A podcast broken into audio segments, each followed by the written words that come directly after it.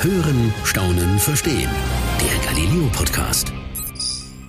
Folgenden Satz höre ich in letzter Zeit so häufig wie noch nie zuvor, denke ich. Bei einer Direktwahl des deutschen Bundeskanzlers würden so und so viele Prozent diesen oder jenen Kandidaten wählen. Gefühlt vergeht einfach kein Tag, an dem nicht mindestens in einer Nachrichtensendung thematisiert wird, welche Persönlichkeit gerade in der Gunst der Wähler vorne liegt. Verstehe ich natürlich auch, da passiert ja auch recht viel gerade. Aber Abseits der Frage, wer denn nun vorne liegt oder wer gerade die größten Chancen hat, die nächste Regierung zu leiten, kommen bei mir da auch ganz andere Fragen auf. Zum Beispiel, warum müssen wir eigentlich immer Kanzler gekoppelt mit Parteien wählen? Oder wie sehr beeinflussen diese ganzen Umfragen eigentlich das Wahlverhalten? Und warum können wir nicht auch einfach mal Experten wählen und dass die quasi die Regierung bilden? Ich bin Peter Kreiner, Reporter und Chef vom Dienst bei Galileo und freue mich jetzt über diese vielen hypothetischen Fragen und Gedankenspiele zu sprechen.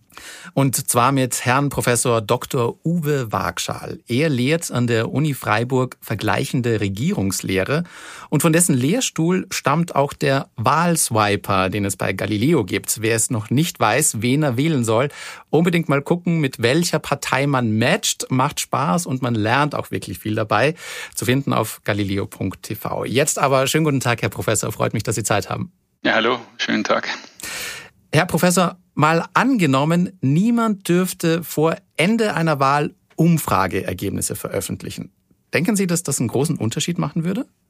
Ja, also Wahlumfragen haben einen gewissen Einfluss, aber äh, man ist auch so ein bisschen unklar, in welche die Richtung äh, die wirken. Also äh, solche Wahlumfragen können mobilisieren auf der einen Seite, nämlich die, die hinten liegen, die, die vorne liegen. Da kann es vielleicht so ein bisschen Entspannung geben äh, Wahlumfragen äh, können in die eine oder andere Richtung wirken. Also insofern ist so ein bisschen unklar, in welche Richtung diese eben tatsächlich äh, wirken. Aber äh, Wahlumfragen sind wichtig, denn sie geben ja natürlich auch Informationen, äh, wo die einzelnen Parteien stehen, äh, was für Themen vielleicht relevant sind. Denn es ist ja nicht immer nur die Frage, welche Partei gewählt werden soll, sondern auch welche Themen sind wichtig, äh, wie werden die Kandidaten bewertet. Und wenn wir dann Skandale haben, etwa äh, von den einzelnen Kandidaten, Daten, dann sieht man das natürlich auch, was ja Frau Baerbock hat erfahren müssen mhm. oder auch Herr Laschet. Mhm. mhm. Weiß man denn eigentlich, also kann man das denn wirklich so sagen, dass, dass, dass, dass man so sagen kann, okay, die Wähler gehen da wirklich komplett nach Themen oder entscheiden die nicht doch eher im Endeffekt nach Persönlichkeiten? Es sind im Prinzip sind es drei Faktoren, die hier wichtig sind. Okay. Der erste, erste Faktor ist äh, die Parteiidentifikation, das heißt, welcher Partei neigen Sie zu? Es gibt eine kleine Minderheit, die sind Mitglied in Parteien, aber es gibt sozusagen eine ja, psychologische Bindung an Parteien für viele. Sie müssen gar nicht Mitglied sein, aber sie haben immer diese Partei gewählt oder oftmals eben diese Partei gewählt. Das heißt, äh, dass, äh, da sagen wir als Politikwissenschaftler, das ist eine hohe Parteiidentifikation. Ja? Mhm. Der zweite Komplex sind so ein bisschen mehr so die rationalen Wähler, die nach Sachthemen schauen. Das heißt Klimapolitik zum Beispiel, Steuerpolitik, Migrationspolitik ähm, und äh, danach werden dann eben äh, die Stimmen abgegeben. Das heißt die Sachthemen. Mhm, mhm. äh, ein dritter Faktor ist der Kandidat. Der Kandidat ist wichtig, er gibt Vertrauen, er äh, sollte Kompetenz ausstrahlen, Glaubwürdigkeit und sozusagen der dritte Faktor ist dann eben der Kandidat. Das überlappt sich ein bisschen, denn typischerweise ist natürlich so, wenn ich äh, einer Partei zuneige, dann finde ich ja meistens auch den Spitzenkandidat ganz gut. Ne? Das ist äh, wie beim Fußball. Ich bin Anhänger mhm. von Bayern München, da finde ich auch Lewandowski gut. Mhm. Ähm, und ähnlich ist es eben in der Politik. Wenn ich ähm, für eine Partei eben bin, dann finde ich meistens auch die Kandidaten ganz gut. Muss nicht immer sein, aber es besteht ein hoher statistischer Zusammenhang hier. Äh, und die sind also nicht ganz unabhängig, diese drei sozusagen Erklärungsgruppen, Erklärungsvariablen.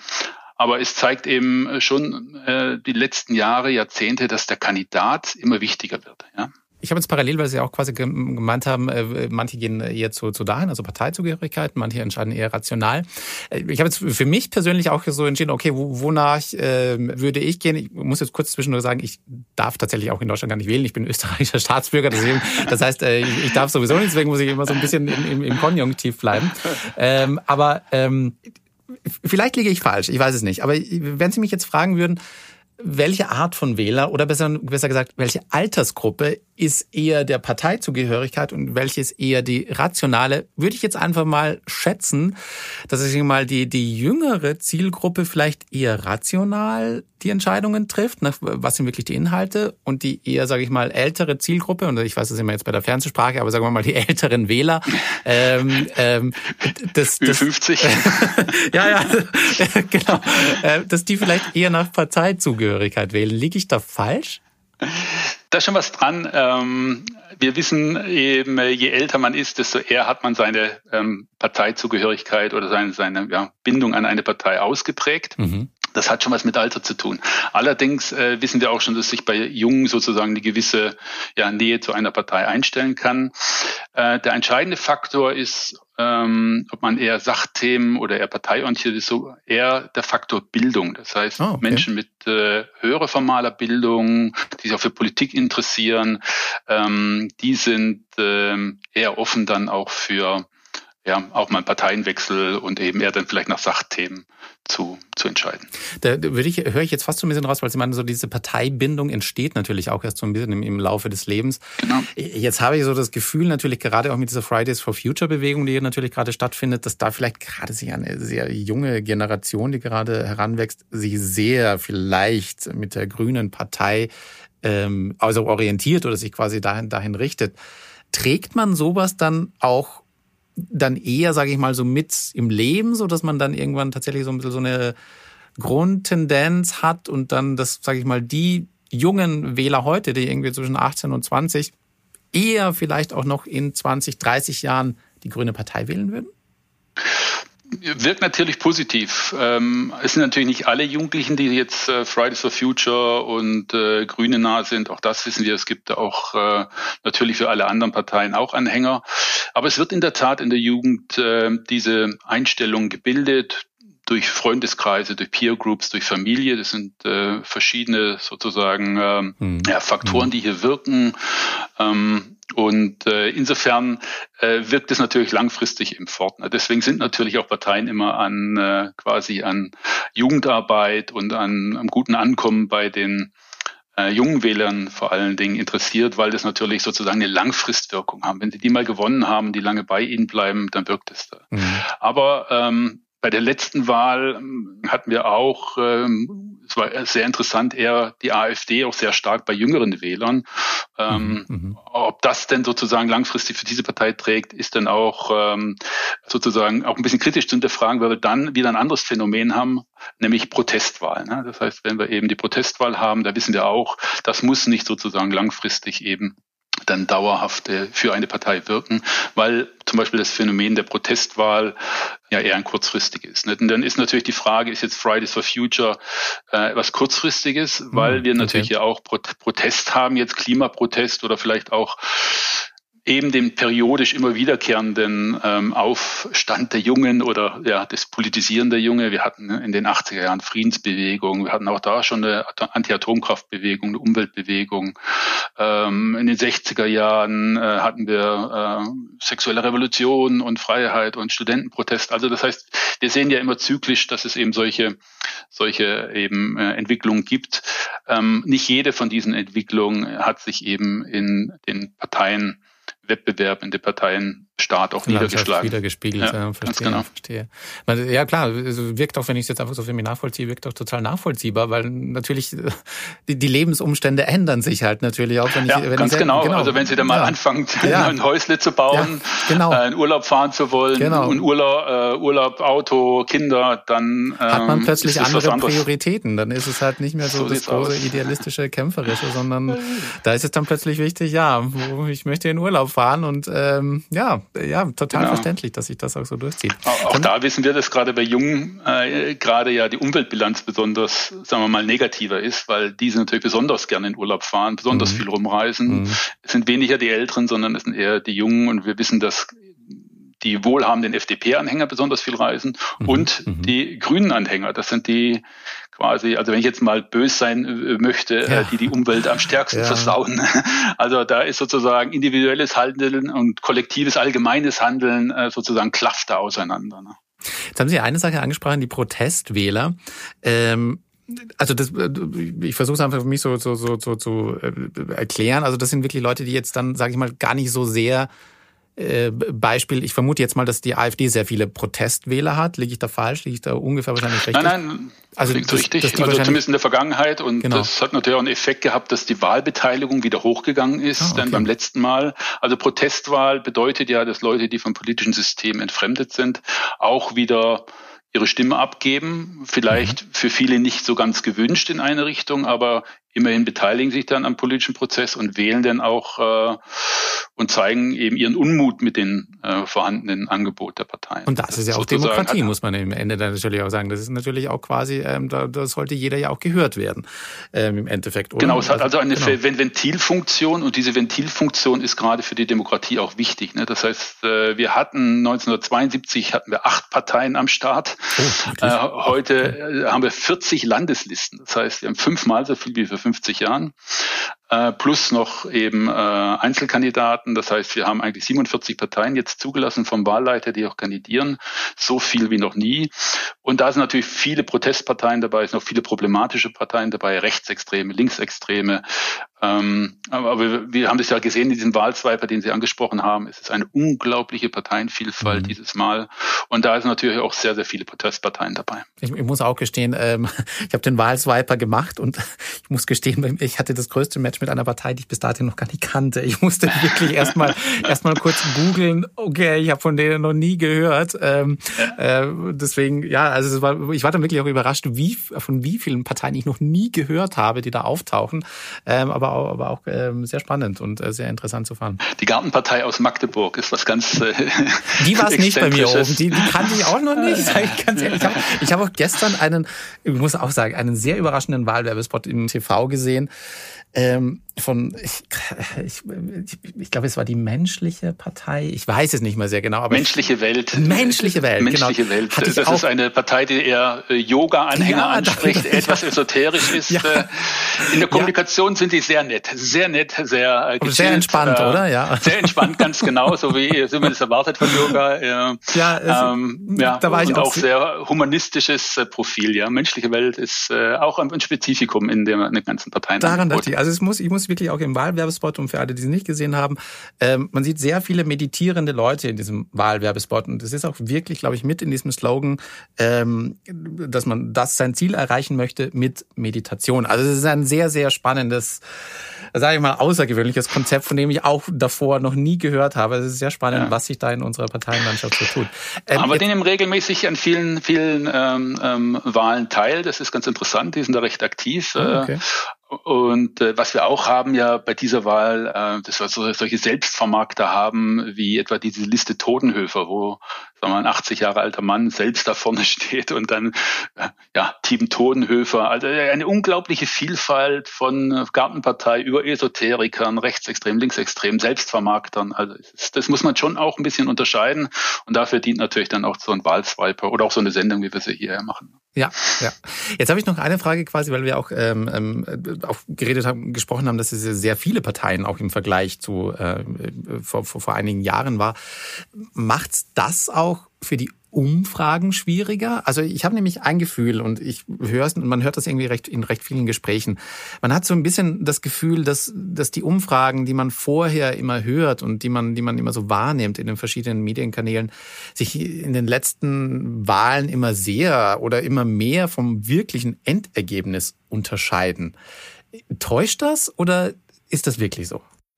Ja, manchmal liegen sie ganz gut, manchmal ganz schlecht. Also es ist eine gewisse äh, Wahlumfragenlotterie, würde ich das jetzt mal nennen. Ähm, aber ich gebe Ihnen mal ein Beispiel. Die letzte mhm. Landtagswahl jetzt vor der Bundestagswahl. Mhm. Da war Sachsen-Anhalt, haben wir, wurde da gewählt und ähm, die letzten Umfragen vor der Wahl suggerierten oder haben gesagt eben äh, ungefähr 27 Prozent für die CDU. Am Wahlabend hatten sie 37, 10 Prozentpunkte mehr. Das, das heißt, ist eine das große ist, Differenz. Genau, also es gibt eine statistische Zulässigkeit, äh, das kann man ausrechnen, je nachdem, wie viel äh, befragt werden. Das liegt in der Größenordnung dann ungefähr plus minus 2,5 Prozentpunkte. Ja. Das heißt, es hätte nur 2,5 Prozent plus oder minus abweichen dürfen. Ja? ja. Äh, bei kleineren Parteien oder bei kleineren Werten ist es dementsprechend niedriger. Ähm, das heißt, wenn das Ergebnis so weit außerhalb liegt, hat man deutlich was falsch gemacht. Und das hat man in den letzten Jahren oder Jahrzehnten fast schon immer wieder, dass da unglaublich weit daneben äh, gelegen wird. Mhm. Nicht immer, aber mhm. immer öfter, würde ich sagen. Okay. Und das hat mit verschiedenen ja. Dingen zu tun. Und äh, das liegt zum ersten am Erhebungsmodus. Wir haben insgesamt vier unterschiedliche Erhebungsmodus. Telefon, Internet, äh, Interviews und eine Mischung aus Telefon und Interviews. Okay. Das heißt, ähm, die meisten von ihren, unseren Hörern dann vielleicht gar kein Festnetz mehr haben. Also ich habe gar keinen Festnetzanschluss mhm. und ein Drittel der Bevölkerung hat keinen Festnetzanschluss. Das heißt, mhm. wenn die mhm. Telefonumfragen über Festnetz laufen, kriegen sie schon mal ein Drittel der Bevölkerung nicht. Stimmt, ja, ja, stimmt. Und das ist ein großes methodisches Problem. Ein zweites Problem, wenn sie Internet haben, kriegen sie vielleicht die Alten nicht oder Leute, die äh, nicht dran teilnehmen wollen oder nur Leute, die halt äh, aus irgendwelchen Gründen teilnehmen. Das mhm. heißt, auch mhm. Internetumfragen, äh, wie etwa bei YouGov, etwas schwierig. Ja. Das heißt, äh, Stimmt, die äh, Plattform kenne ich auch, ja. ja. ja also ähm, wenn Sie dann auf wahlrecht.de gehen und schauen, die acht führenden Institute oder neun, die es da gibt, haben alle unterschiedliche Erhebungsmodi und deswegen variieren auch jetzt die Umfragen zum Beispiel. Letzte Woche allein, ich habe mir das nochmal ja. ausgesehen, äh, für die Union von 19 bis 25 äh, Prozent. Das heißt, ähm, sechs Prozentpunkte Differenz ist eine große Spanne ähm, und da gibt es also große Unsicherheit. Und deswegen ähm, würde ich da nicht jede diese Umfrage auch kaufen wollen, weil die Erhebungsmodi schlecht sind. Okay. Oder nicht schlecht, aber eben sehr unterschiedlich. Und ähm, ähm, dann kommt noch dazu, diese ganzen Daten werden gewichtet. Einmal soziodemografisch, das heißt, wo komme ich her? Mhm. Ähm, und das wird schwierig, wenn Sie wenig Ostdeutsche zum Beispiel drin haben. Da wissen wir etwa, dass die AfD in Ostdeutschland sehr viel stärker ist als in mhm. Westdeutschland. Mhm. Wenn Sie zu viele Westdeutsche drin haben, haben Sie hier ein Problem. Und wir wissen gerade, dass eben Personen, die vielleicht etwas populistischer orientiert sind, gar nicht mehr an solchen Umfragen teilnehmen. Das heißt, deswegen haben wir die auch oftmals oh. unterschätzt. Okay.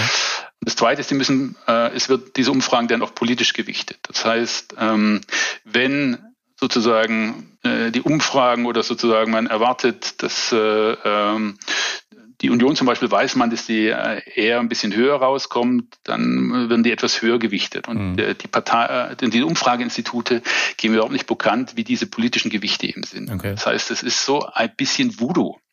Und äh, am Ende ist der am besten, der am besten Voodoo kann. Ne? Das ist, äh, also es gibt eben diese äh, Gewichtung nach sozialdemografischen Merkmalen. Das ist klar, da weiß man, wie viele Menschen äh, eine gewisse Altersstruktur ja, haben. Die Geschlechtsverteilung ja, ist ja. Äh, bekannt, wie viele Menschen wo oder Wahlberechtigte in welchem Bundesland leben.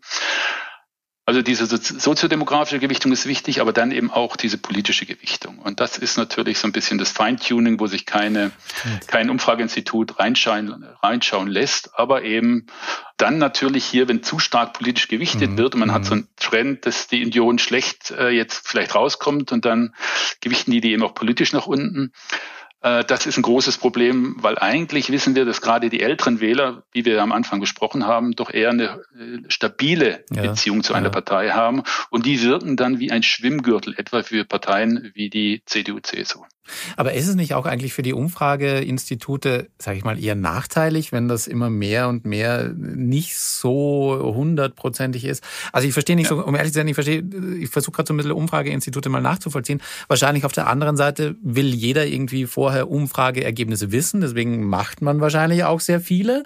Ähm, ja. Aber im Endeffekt hinten raus ist es doch dann, wenn das gar nicht so stimmt, was, was, also wenn das sehr oder, oder wenn die Differenz sehr hoch ist zu dem, was dann tatsächlich gewählt wurde, ist das doch jetzt auch, sag ich mal, für, für, für nicht das Beste für den Ruf eines Umfrageinstitutes.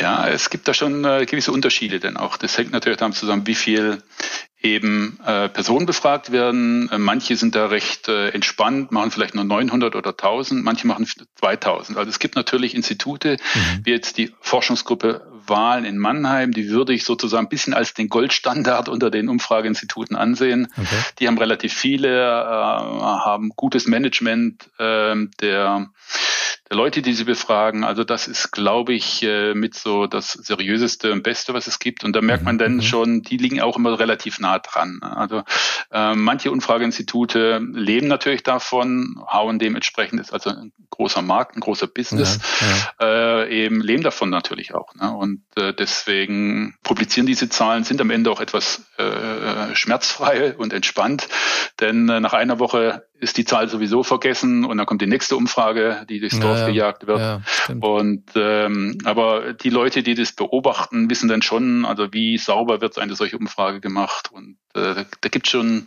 Qualitätsstandards und die sollten natürlich auch eingehalten werden. Da haben Sie mir gerade ein bisschen die Augen geöffnet. Ich bin immer so davon ausgegangen, Umfragen sind immer repräsentativ und so gut wie möglich quasi durchgehalten. Nein, natürlich aber nicht. Natürlich, natürlich ja, es kommt nicht. natürlich aufs, aufs Institut drauf an. Gell? Das ist natürlich ja, es können auch, also sie können auch fast gar nicht mehr repräsentativ sein, weil, wie gesagt, ähm, wir haben bei der Telefondichte Festnetzdichte und Institute, die den übers Telefon befragen, können eigentlich gar nicht mehr bevölkerungsrepräsentativ sein, sondern können das nur über ja. Gewichtung herstellen. Ja, das gleiche ähnlich beim Internet. Und da haben wir natürlich methodische Probleme. Deswegen ist diese Repräsentativität, wird zwar immer gesagt, mhm, mhm. es ist repräsentativ, ähm, also wenn man das harte Kriterium der Repräsentativität im anlegt, genaues Abbild der, der Wirklichkeit der Bevölkerung, dann ist, gilt es nur noch eingeschränkt. Man versucht da eben über Gewichtung nämlich A, soziodemografisch nach diesen Kriterien, Geschlecht, Alter, etc. Und äh, dann die politische Gewichtung, die ist schon mal nicht mehr repräsentativ, ja, eben ja. da ranzukommen. Ne? Und deswegen ähm, sagen die zwar immer, es ist repräsentativ, aber wenn Sie die Rohdaten sich dann anschauen, sehen Sie große Unterschiede, weil natürlich, ähm, äh, wenn denn telefoniert wird, finden Sie ja oftmals Ältere, denn auch die ans ja, Telefon gehen. Die, ja. die äh, ökonomisch aktive Bevölkerung, die muss arbeiten und an der Schule sein und an der Uni. Ähm, und deswegen haben wir natürlich viele, viele Dinge, die da reinlaufen und die nicht äh, ganz so sauber zu handeln sind. Ja, schwierige Situation. Jetzt möchte ich mal auf eine Frage eingehen, die ich anfangs, die, die mir auch durch den Kopf geht und die, die, die, die ich anfangs auch äh, schon, schon mal kurz erwähnt habe. Gefühlt ist dieser Wahlkampf ja sehr auf Köpfe geprägt. Also es ist, geht um, um die drei Spitzenkandidaten. Gefühlt tauchen fast immer nur die drei auf. Und wir haben ja schon kurz darüber gesprochen, das ist auch für, für viele Menschen mit ein, ein wahlentscheidender Faktor. Ähm, Warum machen wir es dann eigentlich nicht? Also warum, warum können wir nicht einfach unseren Kanzler direkt wählen, nicht gekoppelt an Parteien? Weil ich kenne, ich sage jetzt ganz ehrlich, ich kenne Leute, die wirklich ein bisschen ein, ein Problem haben mit, mit dem Spitzenkandidaten und der Partei, die jetzt zum Beispiel sagen wir so, eigentlich finde ich die Partei total gut und die möchte ich wählen, aber ich habe ein Problem mit dessen Spitzenkandidaten. Den möchte ich nämlich nicht an der Spitze Deutschlands haben.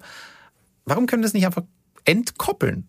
Ja gut, dann hätte man ein ganz anderes politisches System. Es gibt politische Systeme, wo man sozusagen ähm, den Spitzenkandidaten eben wählt. Das ja. sind sogenannte präsidentielle Systeme. Denken Sie an den USA. Da hatten wir genau, diesen genau. Kampf zwischen äh, Biden und Trump und äh, der Gewinner ist dann der Präsident. Ja, mhm. das ist ein präsidentielles System. Wir haben ein parlamentarisches System, wo Parteien große Rolle spielen. Mhm. Also auch etwa in Österreich oder andere äh, westeuropäische Länder, dort sind die Parteien entscheidend. Und, ja, und äh, am Ende wissen wir auch gar nicht, wer regiert. Ja?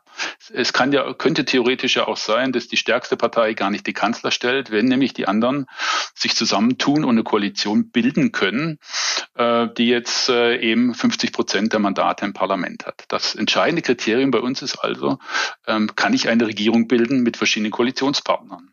Und äh, wenn wir eben, wie gesagt, Kandidaten wählen, haben wir ein anderes politisches System oder als sozusagen und dann den mit Macht ausstatten. Das wäre eben ein präsidentielles System, hatten mhm. wir auch in ähm, der Weimarer Republik. Da hatten wir auch einen Präsidenten, mhm, mhm, Friedrich Ebert zum Beispiel oder Hindenburg, das war der erste und zweite Präsident der Weimarer Republik.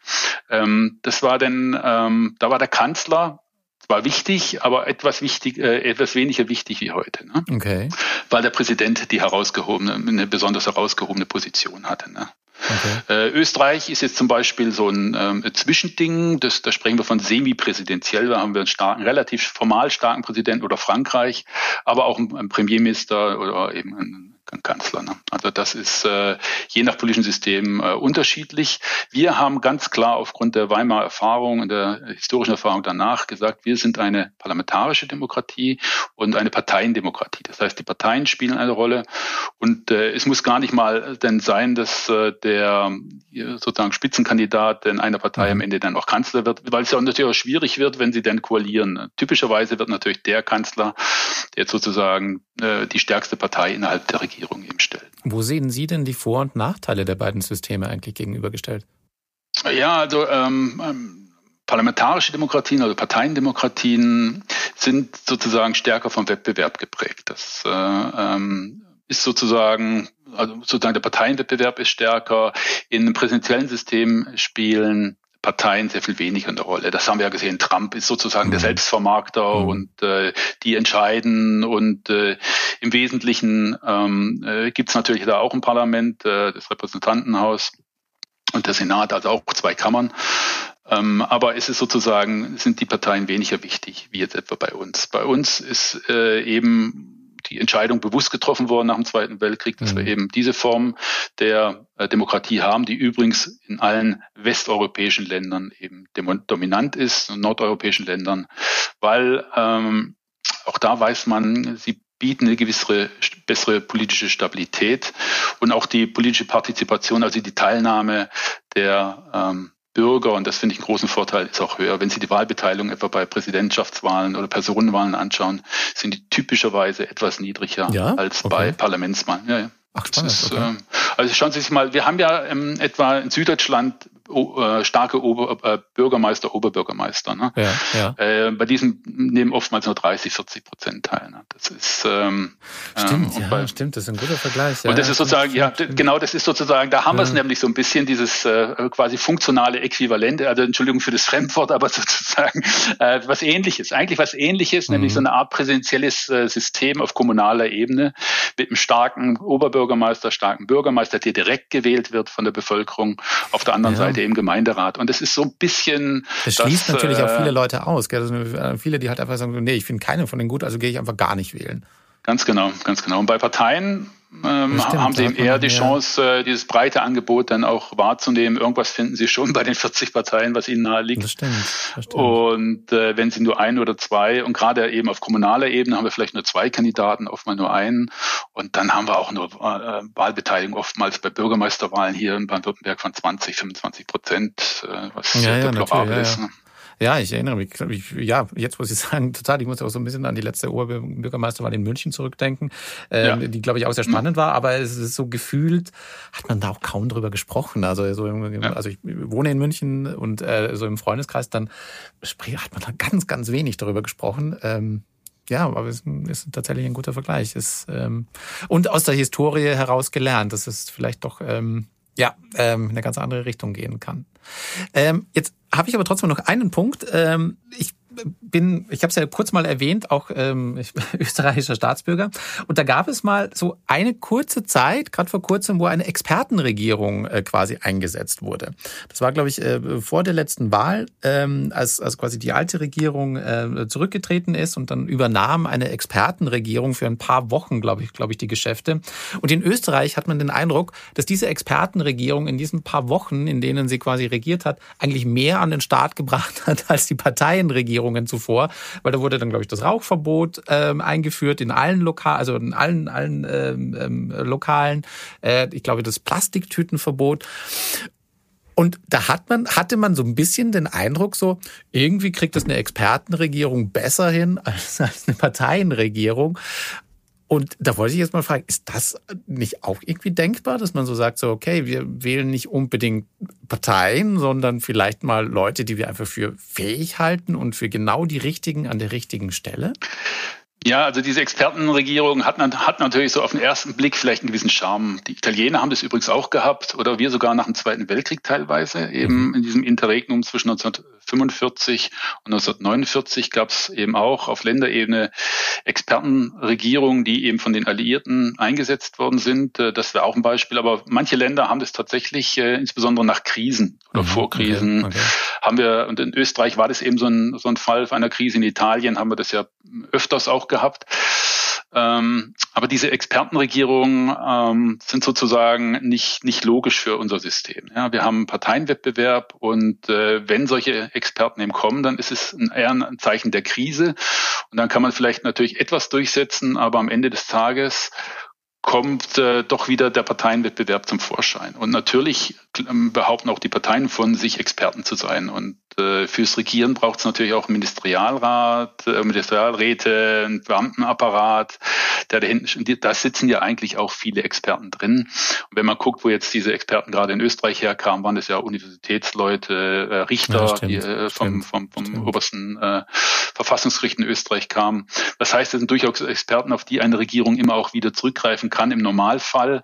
Deswegen ähm, sind Expertenregierungen nur auf den ersten Blick schön, weil sie auf den zweiten Blick eher ein Anzeichen sind, dass was mit dem System nicht stimmt, dass eine Krise da ist äh, und dass die Parteien auch sich nicht mehr richtig einigen können. Und das ist eigentlich ein schlimmes Zeichen, denn demokratische Parteien sollten eigentlich fähig sein, untereinander zu koalieren. Wir denken mhm. immer mhm. sehr stark in Rechts-Links-Blöcke, gerade in Österreich, die rechte Hälfte, die linke Hälfte, auch in Deutschland haben wir so ein bisschen das. Mhm. Deswegen mhm. sind solche Koalitionen, wie wir sie jetzt hatten, große Koalitionen, auch Koalitionen Informationen über ähm, Lager hinweg äh, interessant, äh, weil sie natürlich breit aufgestellt sind und dann natürlich auch viele unterschiedliche Perspektiven, Richtungen dann in einer solchen Regierung vereinen. Ist natürlich so ein bisschen Politik des kleinsten gemeinsamen Nenners, aber ist eben nicht so polarisiert, als wenn der nur links gegen rechts geht.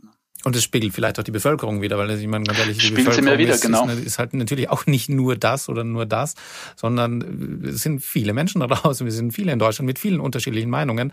Ähm, das alles unter einen Hut zu bringen, ist ohnehin wahrscheinlich nicht so einfach. Ja, und vor allen Dingen, wenn Sie dann äh, auch weiterschauen, in die Tiefen unseres politischen Systems eintauchen. Äh, bei uns haben wir ja für die Verabschiedung der Gesetze nicht nur den Bundestag, sondern auch den Bundesrat. Mhm. Das heißt, mhm. auch hier ähm, haben wir mittlerweile 15 unterschiedliche Landesregierungen, also 16 Bundesländer, 15 verschiedene Regierungszusammensetzungen. Und zum Beispiel die Grünen, die gar nicht im Bund mitregieren, sind in elf dieser Landesregierungen vertreten. Das heißt, sie müssen aber dann auch bei jedem Gesetz zustimmen, sollte das dann in Kraft treten. Das heißt, äh, unter der Hand regieren die schon seit langem mit. Mhm, das heißt, mhm. weil sie eben natürlich diesen Gesetzen zustimmen, nicht nur eben mhm. jetzt in Baden-Württemberg, wo wir einen grünen Ministerpräsidenten haben, aber sie haben natürlich immer die Möglichkeit, mit Nein äh, quasi eine Enthaltung zu provozieren und dann Gesetz eben nicht zur Verabschiedung kommen zu lassen. Und deswegen haben wir eigentlich schon so eine kleine verkappte große Koalition immer gehabt, weil natürlich äh, ja, äh, jetzt nicht nur CDU, CSU, SPD mitregieren, sondern auch die Grünen zum Beispiel jetzt sehr stark sind in den Ländern und die mhm. natürlich hier auch mitregieren und natürlich das, wenn man das sich genau anschaut, etwa bei der Umweltpolitik oder Klimapaket vor zwei Jahren, wo jetzt alles so mhm. schreien, dass die mhm. Spritpreise steigen werden, da haben die natürlich sehr stark eben mitregiert. Ne? Ja, stimmt stimmt. Jetzt haben wir natürlich sehr oft das, Schlagwort fallen lassen, das ist halt unser politisches System. Ähm, Herr Professor, würden Sie sagen, dass, wie würden Sie unser System einschätzen? Ist das nicht mehr besser zu machen?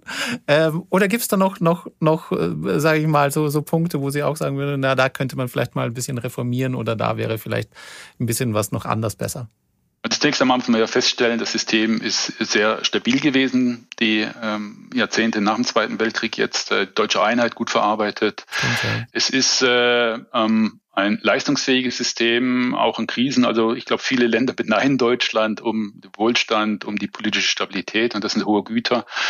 Ähm, die man zunächst mal positiv äh, vermerken muss. Ich persönlich finde es gut, wenn wir so ein bisschen auch äh, Dinge einführen würden, die die Schweiz haben, nämlich direkte Demokratie. Da haben sich leider die Grünen jetzt von verabschiedet. Ähm, aber die Mitbestimmung, dass das Volk stärker Mitspracherechte hat, ähm, auf kommunaler Ebene, auf Bundesländerebene. Und natürlich wäre es sehr, sehr schön, wenn wir das auch auf Bundesebene hatten. Äh, die Schweiz zeigt, man kann noch reicher sein, äh, noch stabiler. Und da ist die direkte Demokratie eine wichtige Institution, die das bewirkt hat. Ähm, auch die Österreicher hatten da mal so eine kleine Erfahrung mitgemacht. Mhm. Ähm, viele Länder ähm, äh, haben das ausgebaut die letzten Jahrzehnte. Deutschland ist da leider äh, auf Bundesebene sehr, sehr zurückhaltend. Man, obwohl das, wir wissen aus Meinungsumfragen, rund 70 Prozent der Bevölkerung mehr direkte Mitsprachemöglichkeiten auf Bundesebene eben möchten. Aber abgesehen davon finde ich, ähm, haben, haben Sie so vorab eigentlich ganz gut gesagt, man muss auch mal so ein bisschen, ein bisschen Blick in die andere Richtung äh, wenden. Uns geht schon ganz gut und tatsächlich haben Sie vollkommen recht. Eigentlich, ähm, das hat gut funktioniert in den letzten Jahren und ich glaube, wir können uns eigentlich glücklich schätzen, in einem Land wie Deutschland zu leben. Ja, wenn Sie sich die Parteiensysteme etwa anschauen oder auch die Länder dann wie Italien, wo die ganzen Parteien ja weggewischt worden sind, neue Parteien entstanden sind, ähm, große äh, Krisen waren oder der Nachbar Frankreich ähnlich, ja, wo auch die etablierten Parteien alle verschwunden sind. Äh, auch Belgien, ähm, also drum, herum hatten wir schon viele Staatskrisen, die in, in Niederlanden seit, seit mhm. Monaten versuchen, die da eine Regierung zu bilden. Die haben übrigens äh, keine 5% Sperrklausel wie wir in Deutschland. Da sind auch viele Parteien angetreten. Es sitzen 17 Parteien im Parlament. 17. Wow. Okay, das ist. Und, und, und ja. können keine Regierung bilden. Und das ist, glaube ich, schon auch äh, Effekt hier in Deutschland, dass wir immer in der Lage waren, äh, Regierung zu bilden. Aber auch wir sehen solche Tendenzen, mehr Zersplitterung, mehr Polarisierung. Beim letzten Mal haben wir mhm. sechs Monate gebraucht, ähm, ändert sich kaum noch einer dran, ähm, sechs Monate gebraucht, um eine Regierung zu bilden. Das ist eine recht lange Zeit. Äh, normal haben wir das in 50 Tagen, also anderthalb Monaten erledigt im Durchschnitt. Aber die letzten ähm, Regierungsbildungen waren eher kompliziert und das liegt natürlich an der Zahl der Parteien, an den an den immer weiter auseinanderliegenden Positionen vielleicht und auch an der Sinn, dass Komplexität. Es nicht mehr so ganz klar ist, wer die stärkste Partei ist. Ich meine, prozentual liegen momentan in den Umfragen die drei stärksten Parteien nicht so weit auseinander. Ganz also, genau. Das muss man natürlich auch sehen. Da ist es nicht mehr so, wo man ganz klar sagen kann, die Partei hier mit 40 Prozent ist einfach der Führer. Das ist halt natürlich auch schon nicht mehr so ganz eindeutig. Da ist, ja. ist natürlich und deswegen äh, haben wir sechs, sieben Möglichkeiten, eine Regierung zu bilden von Kenia, Jamaika, Ampel, große Koalition möglicherweise. Also es ist äh, völlig unklar, wie die Regierung aussieht und da wird dann das äh, Verhandeln, die Angebote, das Dealen und das beste Paket nach der Wahl losgehen und es wird auch wieder sehr, sehr lang dauern, ist meine Prognose, wenn wir denn gewählt haben am 26. September. Und ich glaube, dass wir das tun, das ist auf alle Fälle wichtig. Also wählen gehen, ähm ich glaube, man kann es nicht oft genug sagen, damit bestimmen wir mit, wie unser Land äh, ja, weiter regiert wird. In der Tat. Herr Professor, dann sage ich vielen, vielen herzlichen Dank für, für Ihre Erläuterungen und äh, Sie haben mir teilweise auch die Augen geöffnet. Ich äh, sehe jetzt vieles klarer und vor allem ähm, fand ich jetzt zum Schluss nochmal schön so, ja, eigentlich geht es uns gar nicht so schlecht und eigentlich haben wir doch ein ganz gutes System hier in Deutschland. Vielen Dank dafür. Besten Dank auch nach München und dann ja, bis auf ein nächstes Mal. Schöne Zeit noch. Bei Galileo greifen wir das Thema Wahlen natürlich auch auf. Wir erklären vieles rund um die Bundestagswahl in unserer täglichen Sendung und online auf galileo.tv. Da auch nochmal der Hinweis auf den äh, Galileo Wahlswiper. Und am Sonntag, dem 19.09., ist auf Pro7 das große interaktive Galileo Wahl-Spezial zu sehen. Da können Sie zu Hause während der Sendung live mit abstimmen und dann so erfahren, welche Themen den Zuschauern Zuschauern wichtig sind und welchem Parteiprogramm diese Abstimmung am Ende am ehesten entsprechen würde. Also sehr spannende Sache. Unbedingt einschalten. Bis zum nächsten Mal. Das war's für heute beim Galileo Podcast. Mehr von Galileo gibt's in der Galileo App, auf Galileo TV, in unserem YouTube-Kanal und natürlich täglich um 19.05 Uhr auf Pro 7.